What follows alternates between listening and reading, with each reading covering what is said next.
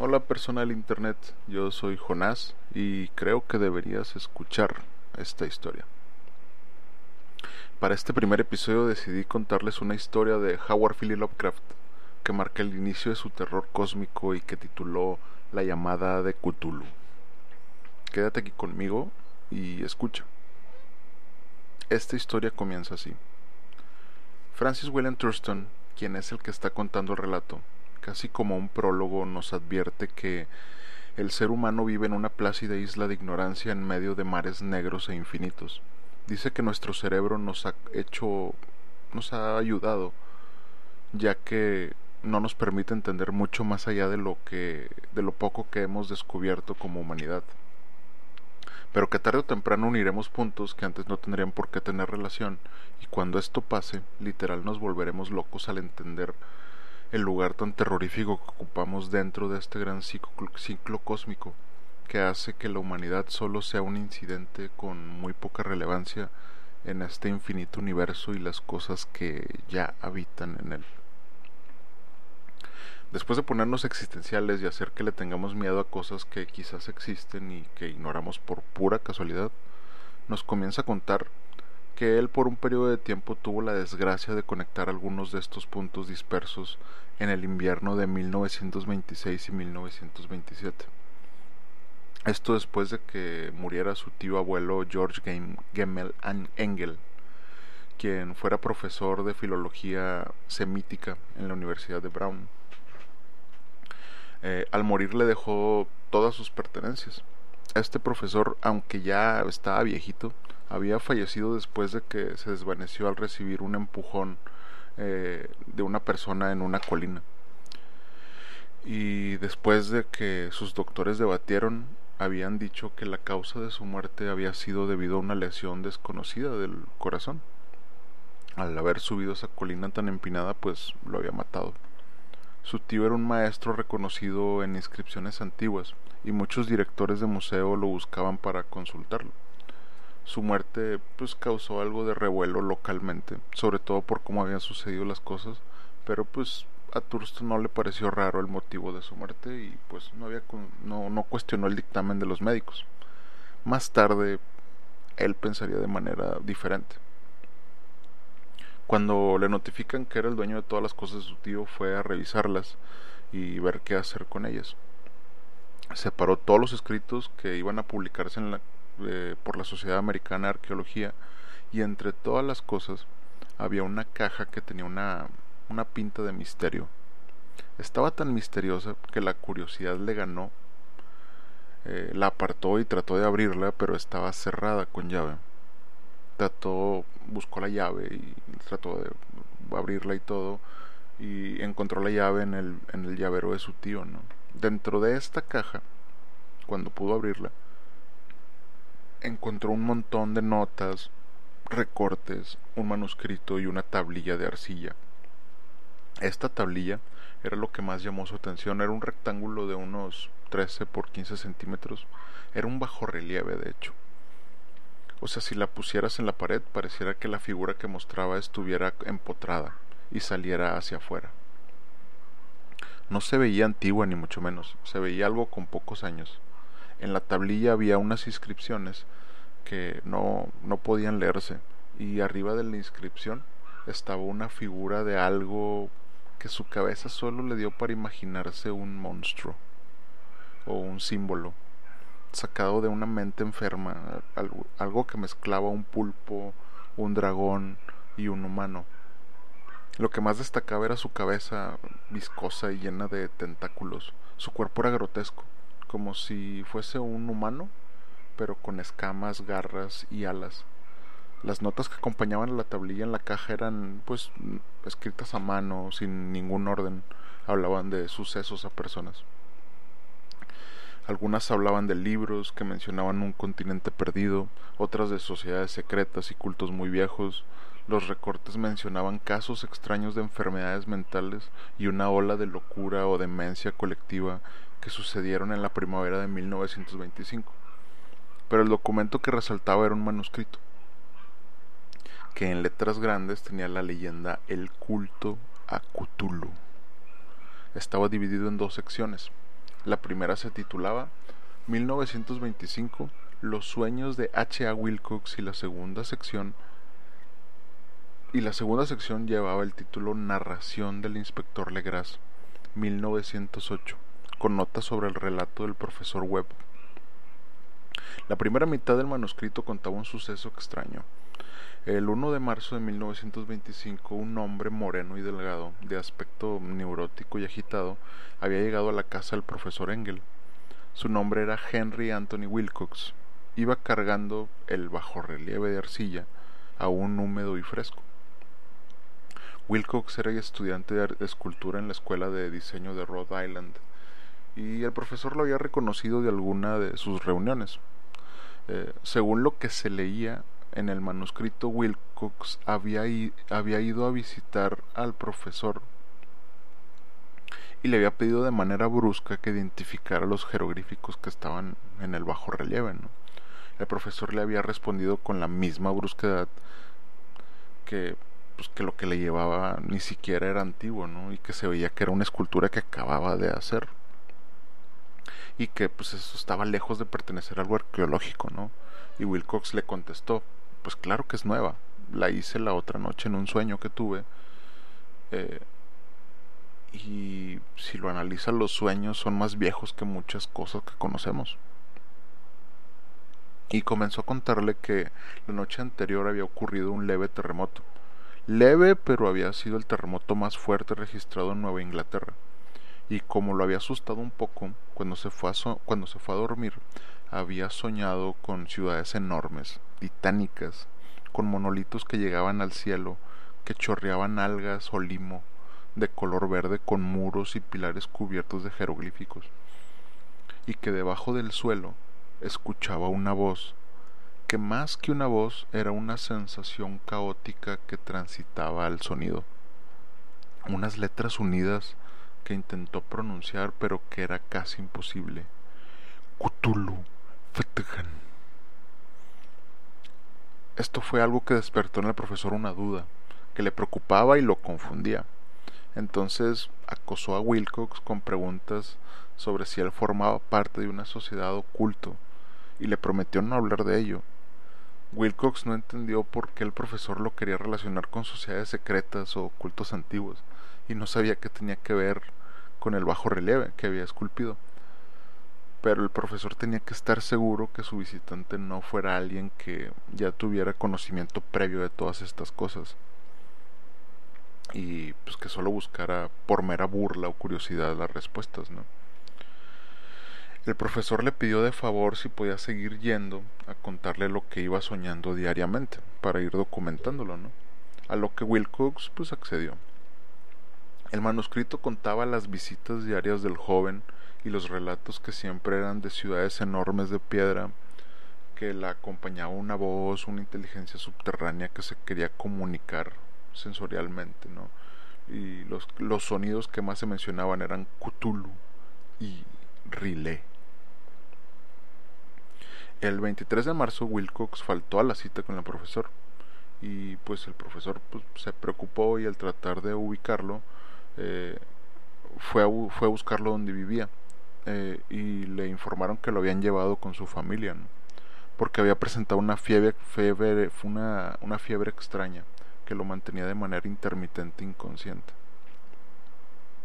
De hecho, logró dar con el doctor que lo estaba atendiendo y éste le comentó que Wilcox se la pasaba gritando cosas sin sentido, pero no mencionaba nada de ciudades o sonidos él continuaba, él continuamente hablaba de una bestia gigante, una bestia de kilómetros de altura que caminaba o se movía pesadamente.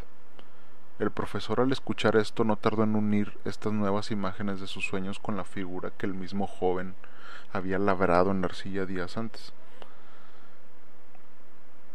Y esta extraña frente eh, el mismo joven había labrado en la arcilla días antes y por qué esta fiebre lo mantenía en este estado de agonía. Pasaron los días y el 2 de abril el Wilcox salió del estado en el que estaba, de hecho. Se levantó y se sorprendió que estuviera viviendo con sus padres. No recordaba nada de lo que había sucedido en los días pasados y tardó de hecho solo tres días en regresar a su casa. Volvió, volvió con el profesor a contarle sus sueños, pero pues todos eran de lo más normal. Él ya no tenía esas visiones extrañas y de a poco el profesor dejó de tener interés en lo que Wilcox tenía que contar y dejó de, y dejó de documentarlo.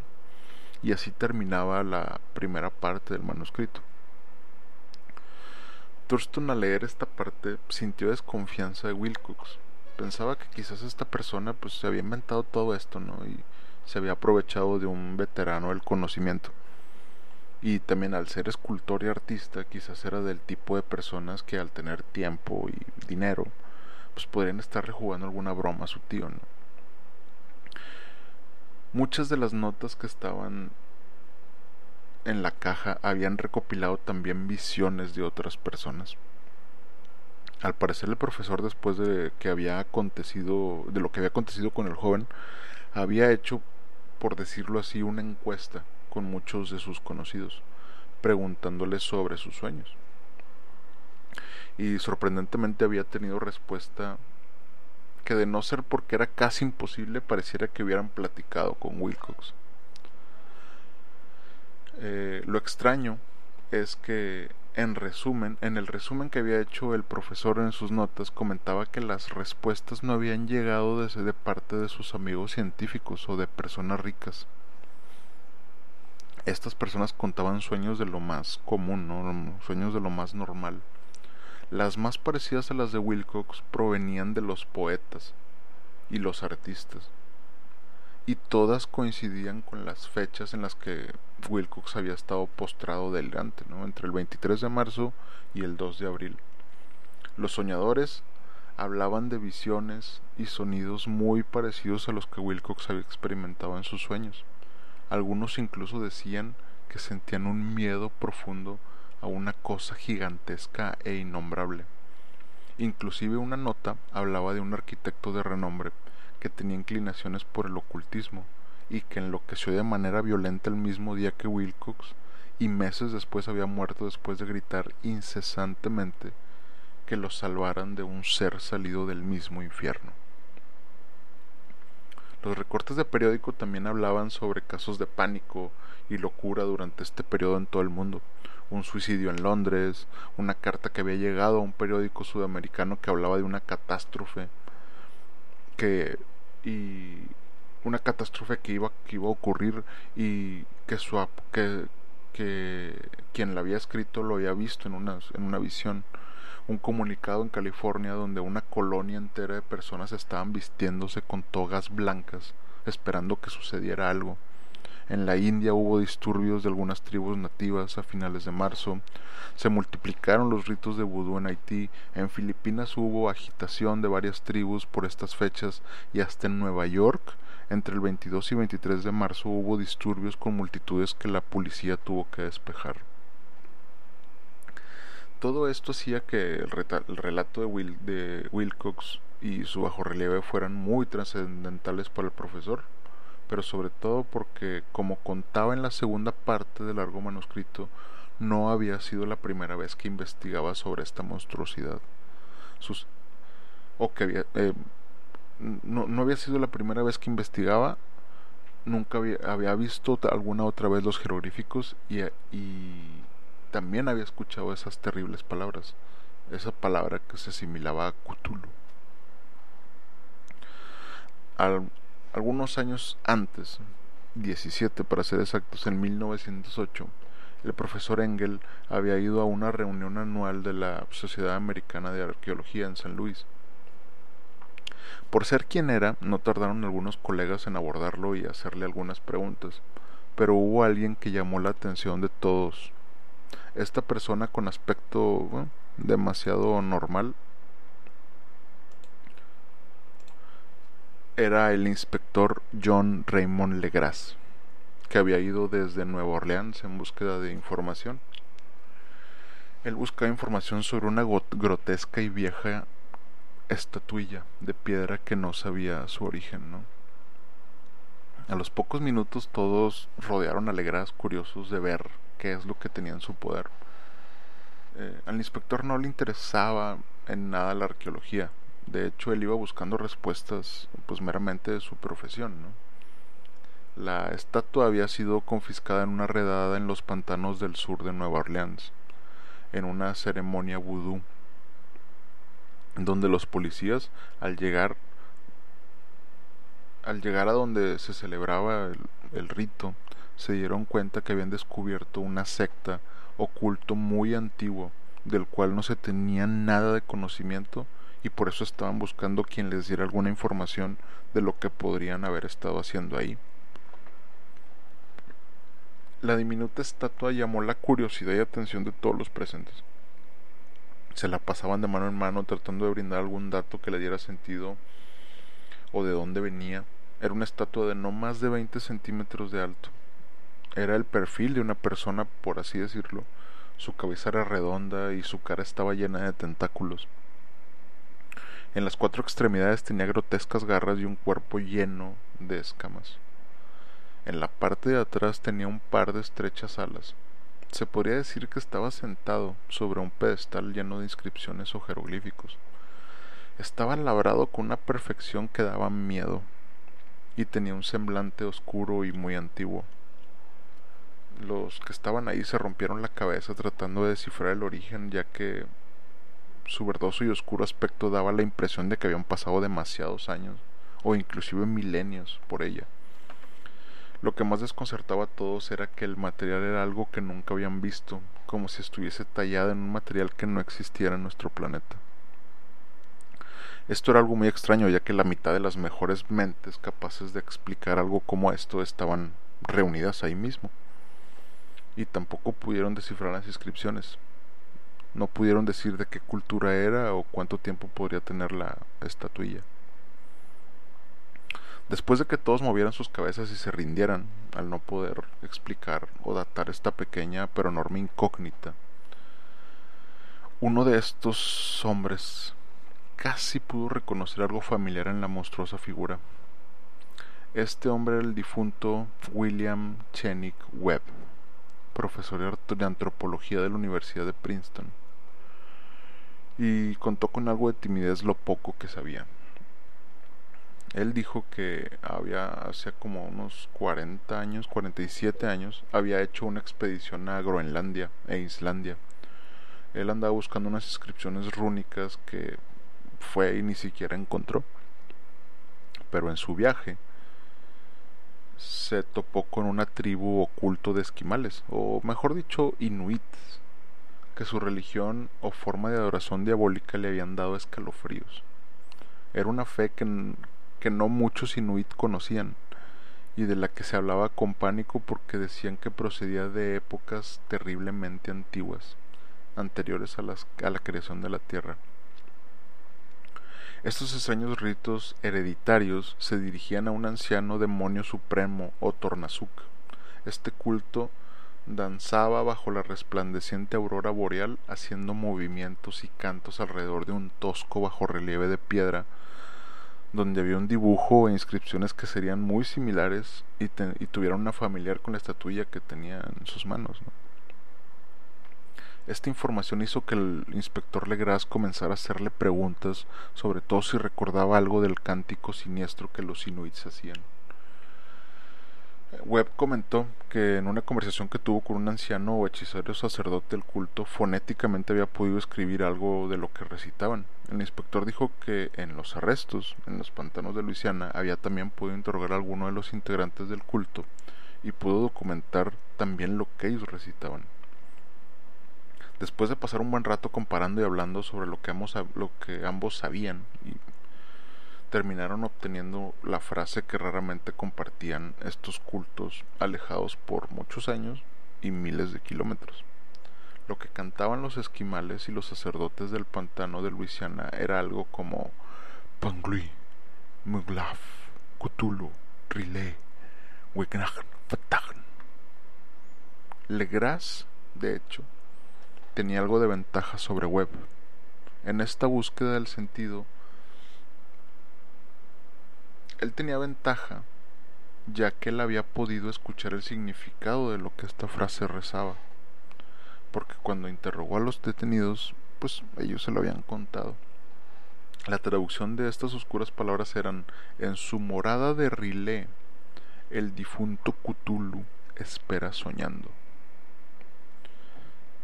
Todos los presentes casi exigieron con urgencia al inspector que les contara qué era lo que había pasado en ese pantano.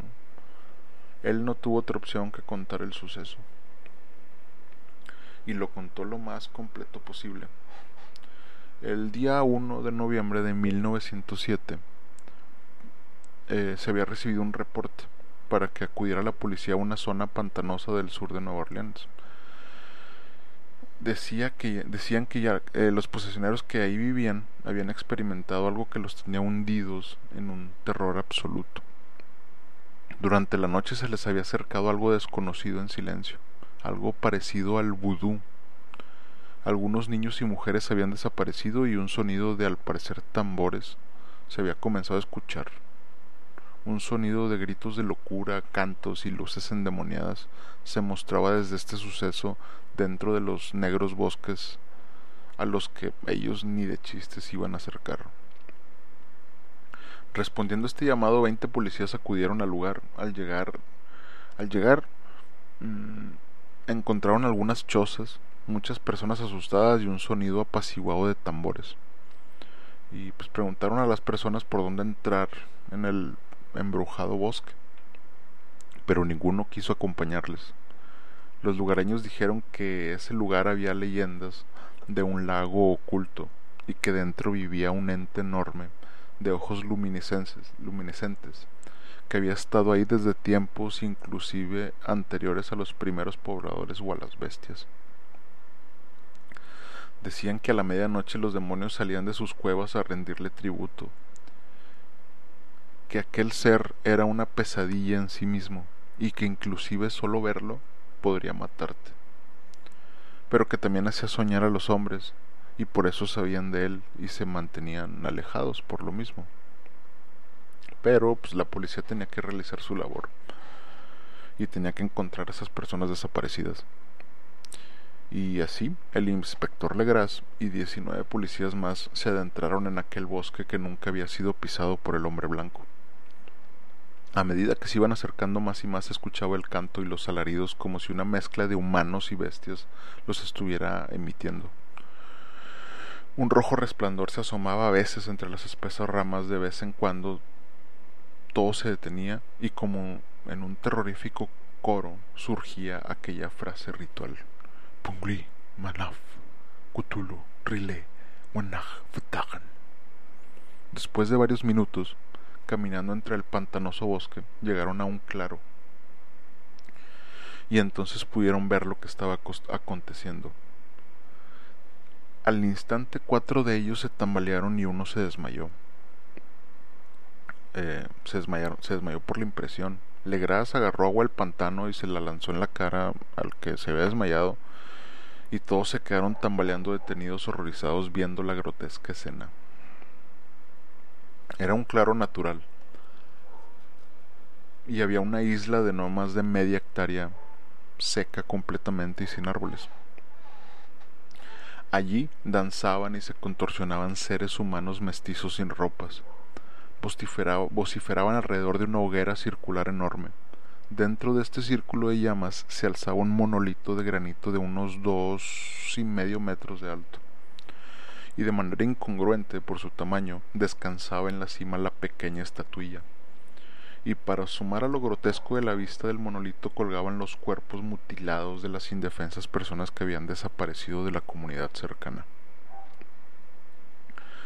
Esta pausa que tuvieron los policías para ver la escena duró relativamente poco.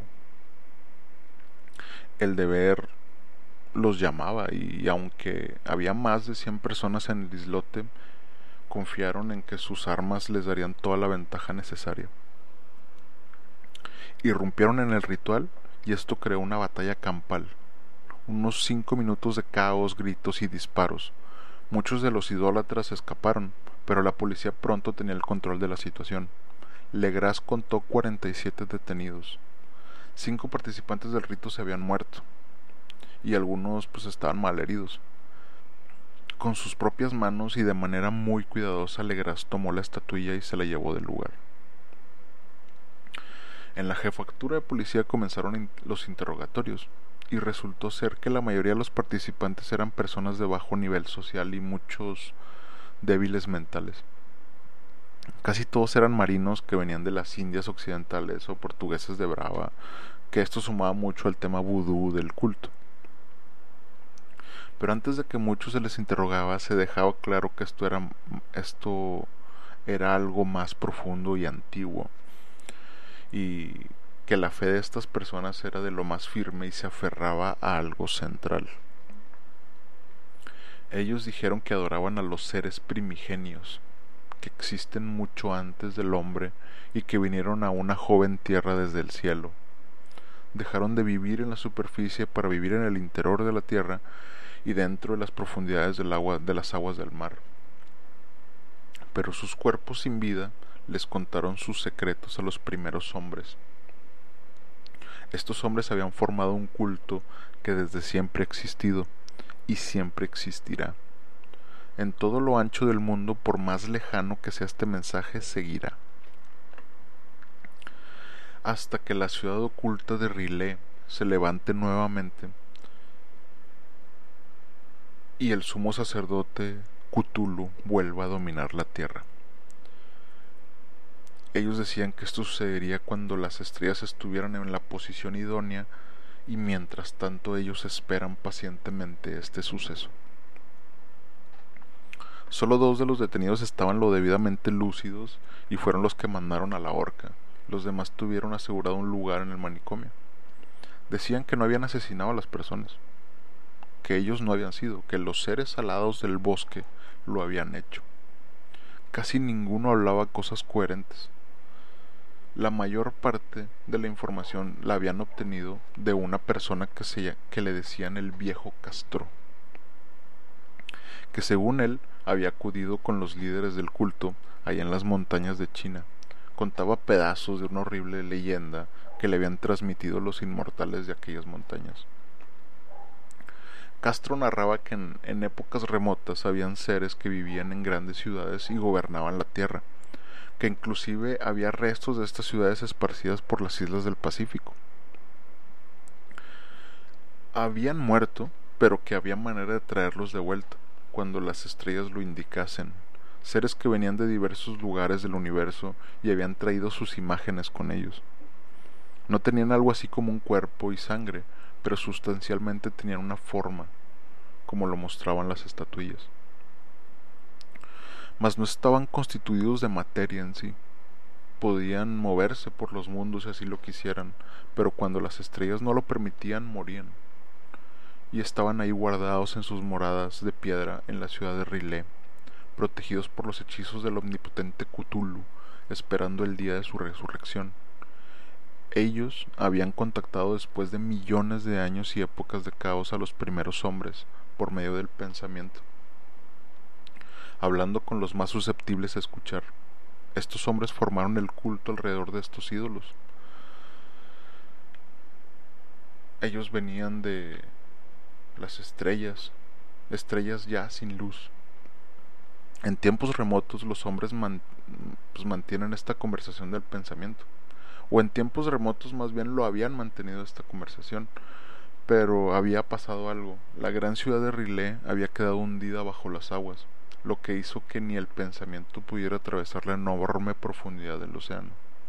Se había perdido esta comunicación, pero el recuerdo nunca moriría.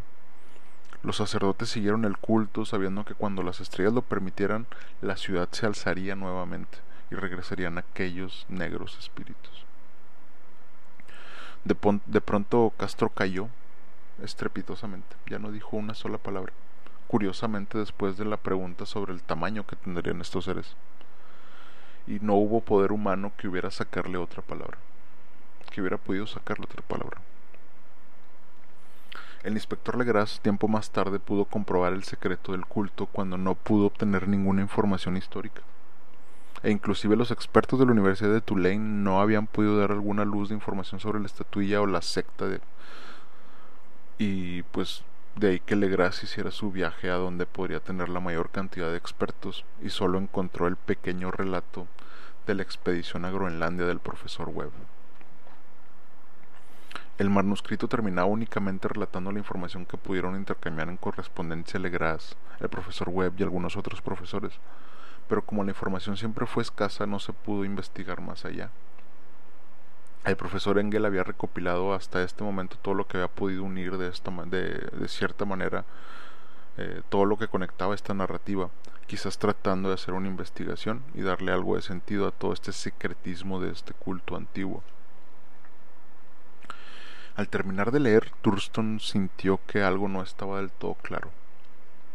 Había algo en las historias de Legras y Webb que tenían cierto aire de verdad, pero ¿qué sería de los sueños de Wilcox? ¿Este había recibido también esta información? No solo la tablilla y los jeroglíficos, sino también palabras similares a las que usaron los inuits y que también eran similares a los adoradores del pantano de Luisiana. Después de releer el manuscrito, y ordenar un poco las notas y recortes, decidió viajar y ver si podía ubicar a Wilcox. Conocerlo y quizás hasta darle una reprimenda. En su mente aún estaba presente que Wilcox eh, sabía de, sobre esta sociedad y culto y se había inventado lo de sus sueños para convencer a su tío que lo ayudara. Wilcox seguía viviendo en el mismo lugar que indicaban las notas. Al llegar, Thurston fue recibido por el escultor eh, con un semblante algo descuidado. Al presentarse y comentarle sobre su tío, Wilcox recordó todo aquello y bastaron minutos para que Thurston se diera cuenta que todo era sinceridad. El joven hablaba de aquellos sueños y las secuelas que le habían dejado en su subconsciente. Hablaba de forma poética sobre aquella ciudad de piedra, de geometría irreal, y aquel sonido que no sonaba pero que se sentía debajo de ella. Cthulhu Fatahan. Cthulhu Fatahan. Ahora estaba claro para Thurston.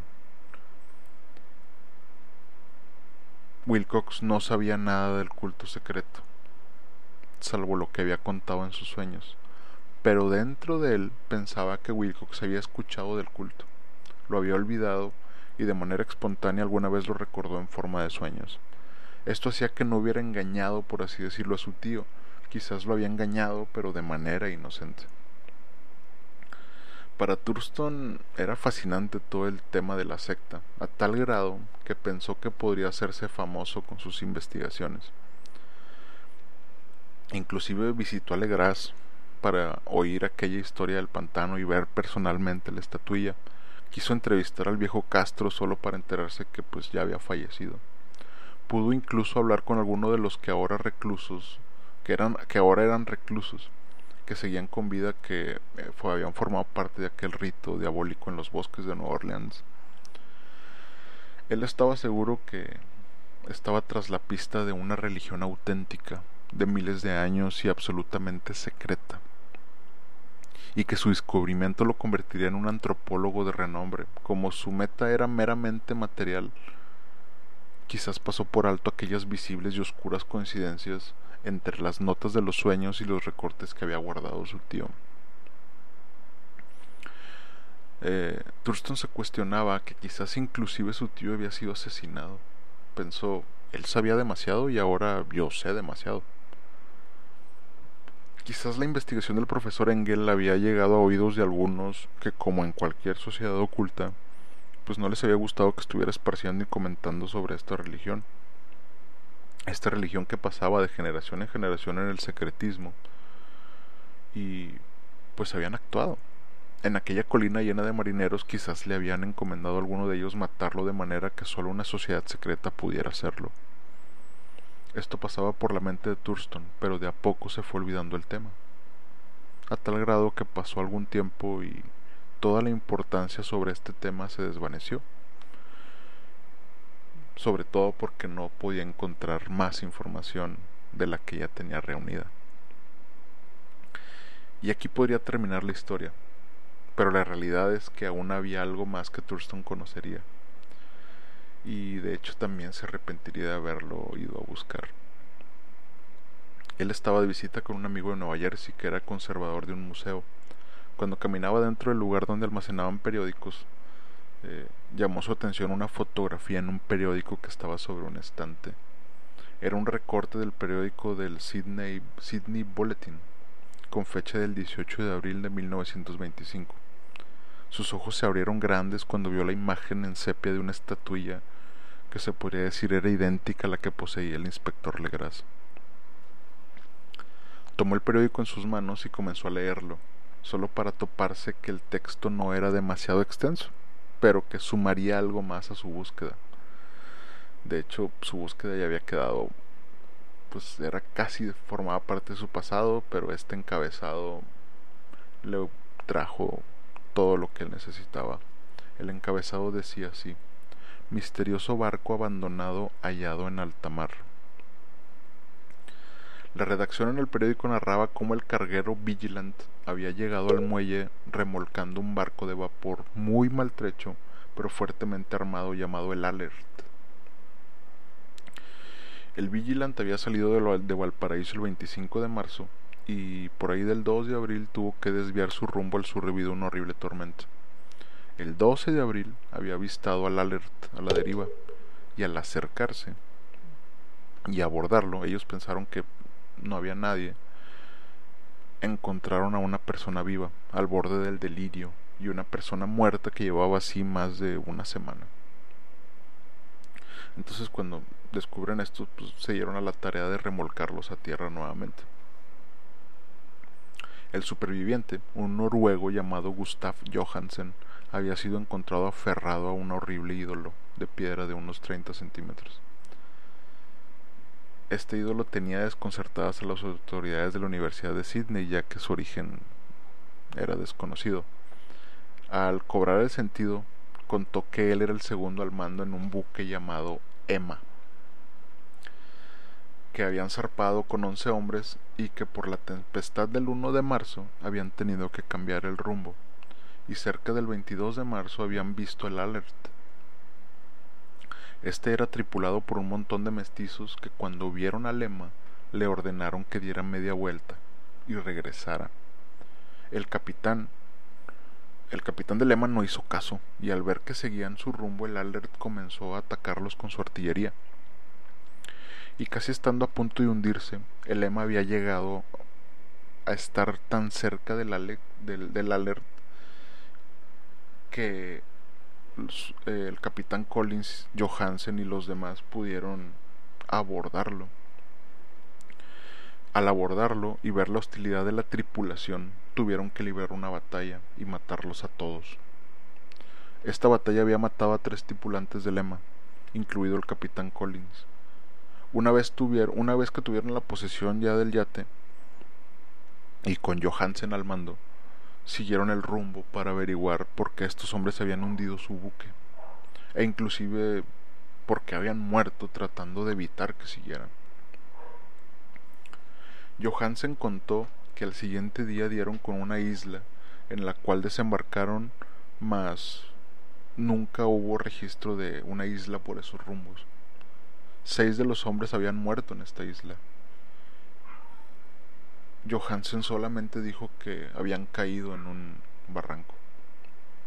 Más tarde él y su acompañante pudieron regresar al yate, abandonaron la isla, pero para su mala fortuna fueron azotados por la tormenta del 2 de abril. Johansen no tenía mucha información sobre lo que había sucedido entre el 2 y el 12 de abril, pero pues, habían sido encontrados por el Vigilance. No tenía memoria del por qué su compañero había muerto. La nota periodística finalizaba diciendo que se había comenzado una investigación para esclarecer el suceso y ver qué más podría aportar Johansen una vez que recuperara que se recuperara de estas vivencias traumáticas. Al leer la nota del periódico y ver la fotografía que le enmarcaba, la cabeza de Thurston comenzó a explotar de dudas e incógnitas. Esto era una pieza más del culto Cthulhu, una clara evidencia de que había personas en mar y tierra interesadas y que sabían sobre este ser. Un sinfín de preguntas pasaban por su mente. ¿Qué había en aquella ruta en el mar que se encontraba el Ema?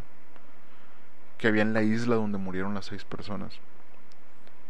Pensamientos que trataban de unir sucesos pasaron por su mente y se decía, el 1 de marzo, cuando hubo la tormenta que hizo que el Alert saliera disparado por su tripulación a alta mar, a su vez también había sido el terremoto en Nueva Inglaterra. Mientras eso sucedía, sucesos extraños sucedían en todo el mundo. y el joven Wilcox esculpía en arcilla la figura de Cthulhu. El 23 de marzo, mientras que la tripulación del Emma desembarcaba en una isla desconocida que mataría a seis personas, en otros lugares personas hablaban de un ser de kilómetros de altura, que los perseguía en sus sueños. Las palabras de Castro resonaban en su cabeza, seres primigenios que vinieron de las estrellas y yacen ocultos dentro de, las, de la tierra y el mar. Pero el 2 de abril también se hablaba de otra tormenta en la cual coincidía, en la que los sueños habían cesado. Wilcox despertaba de su delirio y todo había vuelto a la normalidad. ¿Habrá sido un solo un sueño colectivo, una jugarreta de las mentes conectadas a algo más allá de nuestra comprensión? Con todos estos pensamientos se vio de pie sosteniendo el periódico y decidió lo que tenía que hacer. Tenía que conocer y hablar con ese marinero. Tenía que saber qué era o qué había pasado. Algo lo empujaba a querer entender y saber. Y esa misma tarde partió a Sydney. Después de un largo y agotante camino, al llegar trató de, de hacer algunos interrogatorios superficiales y al poco tiempo dio con el paradero de Johansen solo para enterarse que cuando había regresado, él había vendido su casa y se habían marchado él y su mujer en barco a su antigua casa en Oslo. Sus amigos no tenían más información de la que ya tenían los oficiales de policía, y los, eh, pero pudieron brindarle la dirección de Johansen en Oslo. Estando en, Sydney, Thurston pudo ver el alert, que ya lo habían vendido, e inclusive fue a ver la estatuilla que ahora ya estaba en el museo de Hyde Park. El curador del museo le había contado que estaban atónitos, ya que nadie podía ubicar su procedencia y en su mente con, con algo escalofríos resonó la voz de Castro otra vez diciendo ellos vinieron de las estrellas y trajeron sus imágenes consigo. Confundido mentalmente, emprendió su camino hacia Oslo Embarcó para ir a Londres y de ahí otra ruta marítima lo llevó en dirección a la capital noruega. Estando ahí, un taxi lo llevó por aquella dirección, aquella dirección que le habían dado y al llegar con un corazón palpitante tocó a la puerta de, de un edificio antiguo. De él salió una mujer con un semblante triste, vestida de negro, que le comunicó en un entrecortado inglés que Gustav Johansen había fallecido. No vivió mucho después de su regreso de aquel suceso en Altamar en 1925, dijo la viuda. Nunca quiso contar nada sobre aquellos días, solo dejó un montón de anotaciones de asuntos técnicos, decía él, que nunca entendí porque estaban escritos en inglés. Cuando caminaba por un callejón, algo lo derribó un par de marineros lo habían levantado, pero murió antes que llegara la ambulancia. Los médicos dijeron que su corazón estaba muy debilitado y que por eso había muerto. Un terror corría por el cuerpo de Thurston cuando escuchó a la viuda. Ese terror no lo abandonaría nunca. Pensaba que él también en algún, en algún momento moriría accidentalmente, como le había pasado a su tío Yao Johansen. Luego de convencer a la viuda de que los asuntos técnicos tenían que ver con él, la viuda accedió a que se llevara el manuscrito. En el tren, camino a Londres, Thurston se puso a leer lo que parecía un diario que un sencillo marinero había escrito a manera de relatar los hechos que estaban en su memoria. Thurston trató de darle entendimiento al diario y comenzaba el relato como lo había dicho Johansen. El lema había zarpado de Auckland el 20 de febrero, se había desviado por la tormenta y el 22 de marzo había sido detenido por el alert. Se leía el remordimiento de Johansen al hablar de la tripulación del alert y cómo su aspecto y comportamiento de alguna manera abominable había hecho que matarlos hubiera sido casi un deber. Algo que no había contado en la investigación después de tomar el alert y continuar con y continuar el rumbo que habían llegado a lo que él describe como un gran pilar que sobresalía del mar. donde había edificaciones enormes llenas de lodo y fango, que hizo que Thurston pensara inmediatamente en la ciudad cadavérica de Riley. Johansen, ignorante de todo lo que Thurston ya sabía, describió las paredes de aquella ciudad como una geometría que no podía explicarse. Grandes muros de, llenos de jeroglíficos que impresionaban con el tamaño. Un, un, un tamaño indescriptible de sus bloques y las formas innombrables de aquellas construcciones. Johansen y sus hombres desembarcaron en una orilla de lo que podría haber sido solo una cima o la parte más alta de aquella ciudad oculta en las aguas. Treparon por los titánicos bloques que si los miraban tenían una forma y al mirarlos nuevamente parecía que tenían otra.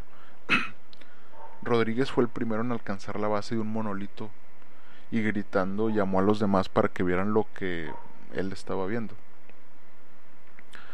Era una puerta enorme, donde se mostraba un bajo relieve con la descripción casi exacta lo que Wilcox había esculpido en arcilla en aquellos sueños. La puerta la describe Johansen como de una geometría anormal. No se sabía si fuese como una puerta de un sótano o de un ático. No se sabía si la posición del mar o el cielo eran las correctas. Todos los hombres se preguntaron cómo podía existir una puerta de tremendas dimensiones. Algunas escalaron sobre la moldura, otros trataron de empujar, pero nada sucedía. De pronto, algo cedió. El portal monstruosamente labrado retrocedió un poco, y luego comenzó a deslizarse en un ángulo diagonal, dejando una oscuridad terrorífica a su paso. El olor que emergió de aquellas profundidades era insoportable. Hawkins, que tenía un muy buen oído, les indicó a sus compañeros que escucharan con atención, ya que algo chapoteaba dentro de, dentro de esa oscuridad. Y de pronto esa oscuridad misma emergió tapando el sol y el cielo. Una masa gelatinosa de proporciones titánicas se asomaba, un aleteo rompía el sonido. La letra de Johansen se leía nerviosa en este punto. Al escribir, al describir que de las seis personas que murieron, dos habían muerto ahí mismo del puro terror. Murieron al ver aquel ser que no podía ser descrito. No había palabras para describir algo que científicamente no debería existir.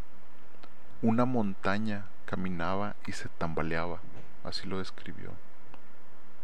Thurston pensaba que Will Thurston en este momento pensó en Wilcox y su delirio. Sus sueños se habían materializado, el gran Cthulhu había regresado, las estrellas se lo habían permitido, y cualquier preparativo que habían tenido los hombres no había servido de nada. Unos marinos ignorantes de esto habían presenciado su resurgimiento. Tres de los hombres fueron apresados por las enormes garras cuando corrían. Uno más cayó entre una abertura de los bloques y fue aplastado. Solo Johansen y Briden pudieron lograr llegar al bote y remaron con todas sus fuerzas a un humeante Alert que los esperaba, mientras detrás aquella montaña se movía para poder alcanzar la orilla de las aguas. Lograron subir al Alert, que habían dejado casi listo y bastaron algunos movimientos de ambos para ponerlo en marcha. Y lentamente, pero a toda máquina comenzó a moverse, tratando de dejar aquella monstruosidad atrás. Pero con un solo movimiento, aquel ser pudo sumergirse en aquellas aguas, dejando un oleaje enorme a su paso. Al comenzar a perseguir aquel barco, y comenzó a perseguir aquel barco que pareciera que estuviera haciendo un esfuerzo en vano. Briden volteó la vista y al ver que el ser los perseguía comenzó a reír a carcajadas, carcajadas que dejaban casi sordo a Johansen, carcajadas de locura que lo acompañaron hasta el día que murió. Johansen no se había rendido aún, sabía que la bestia adelantaría al alert. Entonces puso los motores a máxima potencia y giró estrepitosamente el timón, dejando una oleada y remolinos al cambiar bruscamente de destino. El valeroso noruego se dirigía directamente al ser que lo perseguía. Aquella cabeza pulposa llena de tentáculos se mostraba cada vez más y más cerca, y cuando llegó a ella pasó algo. Como si la punta del barco reventara una vejiga llena, un sonido ahogado que Johansen no pudo escribir, como si se hubiera reventado aquella masa. El barco quedó envuelto en una nube maloliente color ocre. El olor era como si hubieran abierto mil tumbas a la vez. Atravesó esta nube durante unos minutos y al salir de la, de la bruma asquerosa, Johansen al alejarse rápidamente pudo ver a lo lejos aquella cabeza con tentáculos. La pudo ver cómo volvía a tomar su forma y a regenerarse como si hubiera sido una aparición fantasmal, un, un espectro que vuelve a tomar su forma después de desaparecer por unos segundos. Y así terminó todo. Tras aquel día, Johansen se obsesionó con el ídolo y trató de hacer entrar a razón a su compañero.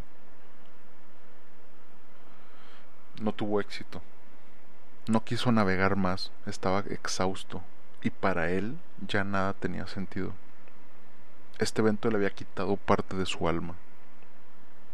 Después llegó la tormenta del 2 de abril, y de ahí su conciencia nublada, su conciencia se quedó nublada por tantos días, por muchos días, hasta que llegó el vigilante a su, a su rescate la investigación y su regreso a su vieja casa, hasta que llegó el vigilante a rescatarlo. Y luego fue, luego ya tuvo su, la investigación y regresó a su, a su vieja casa en Oslo. Sabía que no podía contarle nada de esto a nadie, por eso escribiría este diario en un idioma que su mujer no entendería, y así ella no se enteraría de nada. Él sabía que sus días estaban contados. La muerte sería un regalo de los cielos con tal de que borrar, con tal de que borrara sus recuerdos. Esto fue lo que leyó Thurston de regreso a Londres. Guardó en una caja de latón el bajorrelieve, los manuscritos, recortes y notas de su tío Engel. Esto, también junto a su testimonio, quedaba prueba de su sano juicio, donde él reconstruyó algo que espera que nunca nadie más lo vuelva a unir. Él contempló el horror que contiene el universo. Sabe que al igual que como su tío se fue, y se fue Johansen, tarde o temprano él se irá también. Sabe demasiado y el culto aún sobrevive. El Vigilant pasó por aquellas aguas después de la tormenta y no encontró ciudad o isla alguna. Quizás Cthulhu volvió a quedar atrapado aquella vez, ya que por el momento no contemplamos su furia en la tierra pero en todos los rincones de la tierra aún existen pastores que danzan, rugen y matan alrededor de monolitos en lugares solitarios. Y lo que se hundió alguna vez podría volver a emerger de nuevo. Y pues esta es la historia o el comienzo de Cthulhu de la mano de H.P. Lovecraft y quise contárselas en un en este pequeño homenaje, por decirlo así, a la llamada de Cthulhu. Espero les haya gustado. Los espero la próxima semana con una nueva historia. Y yo soy Jonás y qué bueno que escucharon esta historia. Hasta la próxima.